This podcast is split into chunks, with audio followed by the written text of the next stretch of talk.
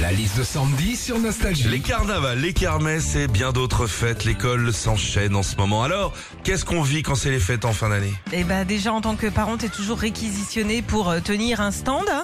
Moi par exemple pour le week-end prochain, j'ai dit à l'école, ok, je veux bien tenir un stand. Sauf que j'ai appris hier qu'il faudra que je tienne le stand maquillage.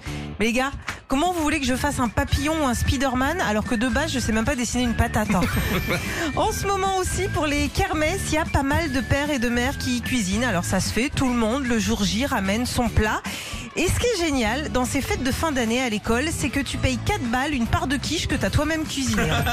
Enfin, les fêtes euh, d'année scolaire, c'est toujours beaucoup d'émotions pour les parents, surtout au moment des spectacles et des danses. Bah oui.